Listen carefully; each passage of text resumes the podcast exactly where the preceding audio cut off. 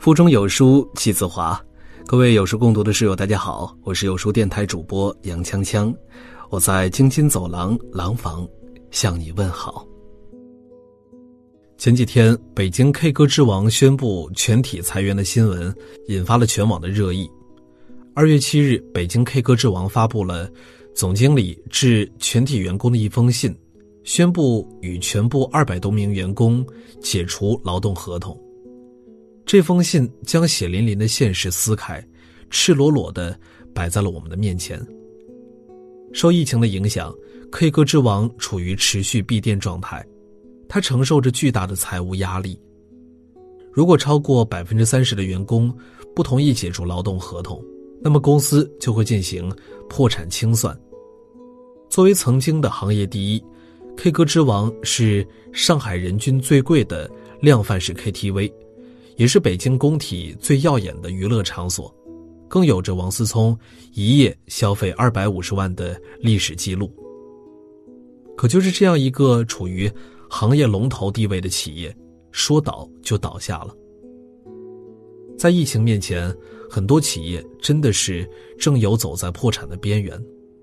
不管曾经多么的荣耀，过去多么的辉煌，当危机来临，无论是企业。还是个人，都无一能幸免。最近，餐饮连锁品牌西贝餐饮的董事长贾国龙的一段采访直戳人心：疫情致两万多名员工待业，贷款发工资也只能撑三个月。贾国龙简简单单的一句话，把疫情带来的惨痛后果呈现在我们的面前。西贝小面村是家喻户晓的大品牌。是国内餐饮界的翘楚，但还是被疫情打了个措手不及。如果按照以往作为餐饮行业传统旺季的春节假期，一个月可以有七八个亿的营收，可疫情的突然光临，让这一切全都不复存在。线下四百多家门店停业，两万多名员工待业，暴露了西贝正在遭受着严重的财政危机。无独有偶，一月二十六日大年初二，海底捞在官微发布了一则休市通告。截至今天，海底捞在中国境内的五百五十家店已经歇业了十九天，而歇业一天就相当于亏损了八千万元。受此疫情影响的，并不只是餐饮业，大部分企业都被波及，甚至牵连其中。二月十日是复工的第一天，但新潮传媒却在这一天宣布裁员五百人，高管集体降薪百分之二十。其创始人张继学在解释为什么要裁员时这样说道：“新冠病毒来了，企业要活下去，该不该裁员？这两天网上讨论的非常激烈，害怕企业被舆论道德绑架。但兄弟们，只有企业活着。”你才有资格制造舆论，才有资格被舆论绑架。新潮账上尽管还有近十亿现金，但如果收入归零，也只能活六七个月。要战胜此次疫情，必须踩死刹车，卡死现金流，降低成本，确保活着。真的是惨痛，意外来的猝不及防。而在意外光临时，我们唯一能保全自己的方式。就是活下去。可是活下去，竟也成了最大的奢望。前段时间，世界最大印钞公司英国德拉鲁公司对外发布了破产警告。这家有着二百多年历史的老牌印钞公司曾鼎盛一时，它承包了全世界三分之一的钞票，每周印刷的钞票叠加起来。甚至有珠穆朗玛峰顶峰的两倍高，可即便他的过去再辉煌、再光鲜，却还是走向了破产的边缘。究其原因，和他自身的停止成长、拒绝改变有着很大的关系。毕竟，移动支付的时代早就已经到来，以微信和支付宝为代表的支付平台的普及，使人们对现金的需求量急剧的下降。面对这一变化，很多印钞公司都开始从事移动支付的业务。但德拉鲁公司却一直停留在原地，拒绝做出任何改变。世界变化真的很快，你认为的确定，到最后不过只是另一种形式的崩盘。还记得唐山某收费站取缔，一批工作人员因此下岗的新闻吗？其中一位大姐说的一段话，让人印象深刻。他说：“我今年三十六岁了，我的青春都交给收费了，我现在啥也不会，也没有人喜欢我们，我也学不了什么东西了。”收费站大姐的抱怨。我们可以理解，可是这就是现实。没有一份工作是稳定的，你所谓的舒适区只会慢慢杀死你。三六零创始人周鸿祎在《给那些仍旧在公司混日子的人》一文中写道：“你混日子，就是日子混你，最后的输家就是你自己。”是啊，这个世界。哪有什么稳定可言呢？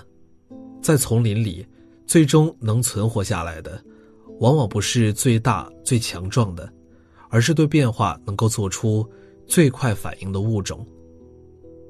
达尔文的这句话，正是告诫我们，在这个充满不确定性的时代，我们谁也无法预测未来会怎么样。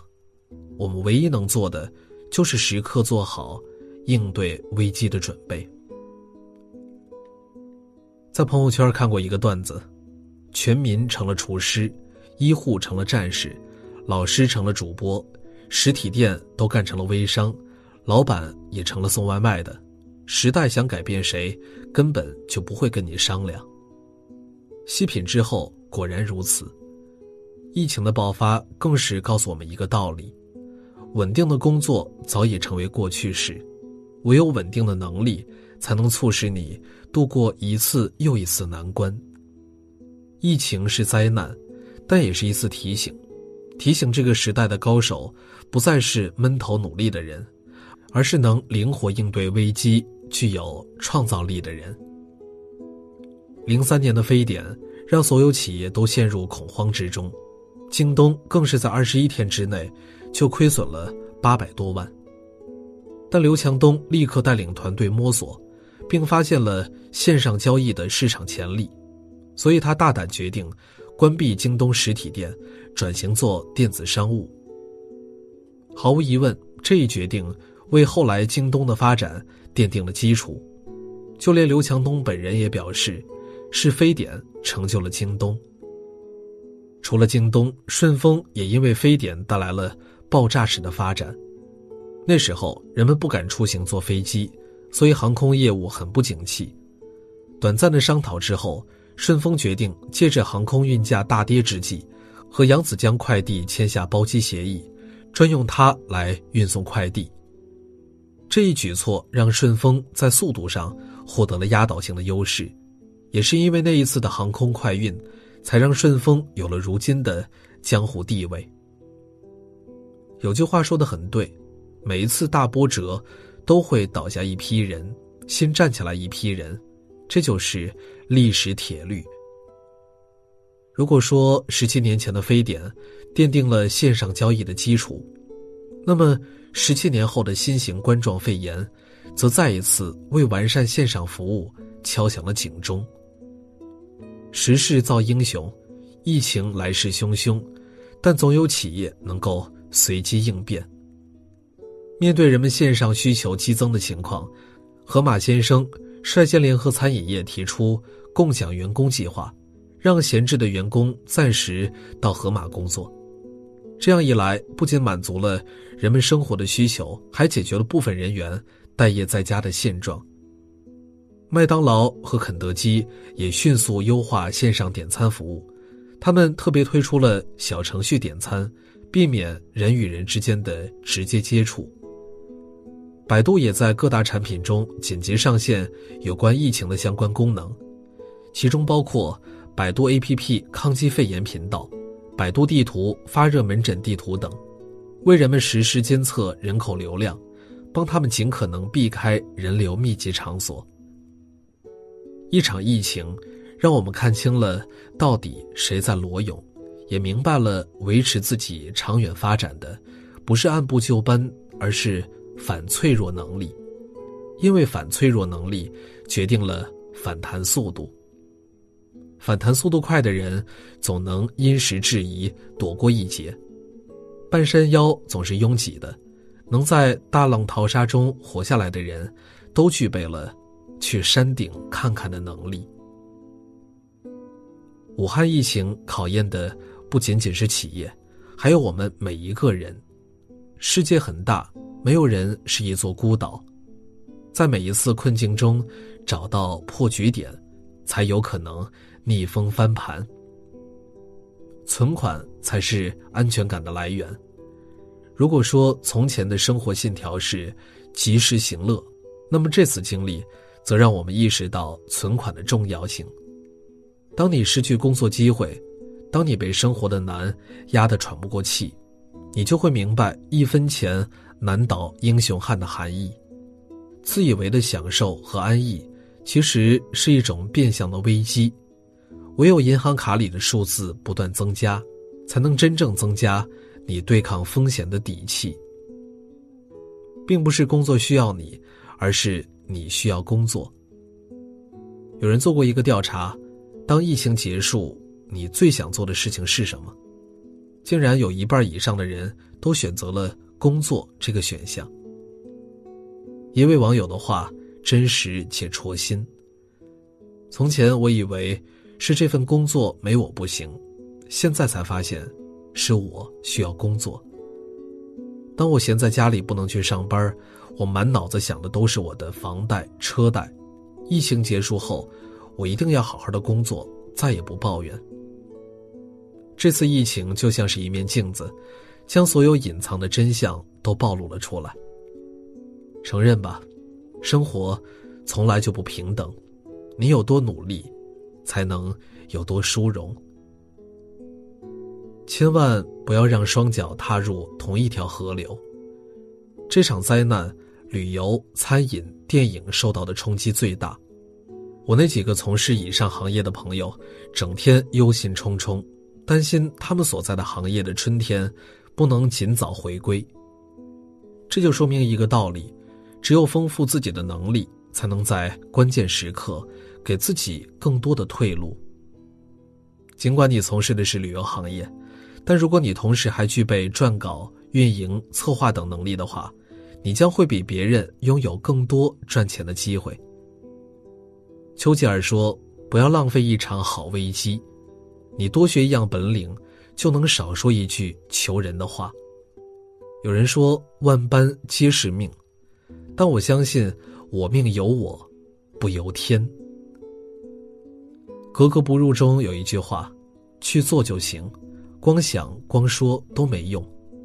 做你能做的，改变你可以改变的，哪怕只是一点点，动了。”就没在原地了，就没有什么可泄气的了。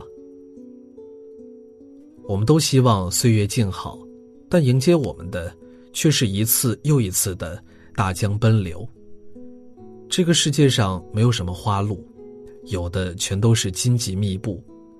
你只有保持警惕，时刻提防危机，才能在困顿之中所向披靡。命运要你认清自己几斤几两的时候。从来不会跟你打招呼。同样的，我们的时代虽然危机四伏，但也会时不时的抛出一些橄榄枝，只可惜并不是每个人都接得住。所以，朋友们，我们要继续加油。钱学森说：“常常是最后一把钥匙打开了门。”那你也要坚信，所有波澜不惊的日复一日。总会让你体会到坚持的意义。虽然辛苦，可我仍然希望你选择过那种滚烫的人生。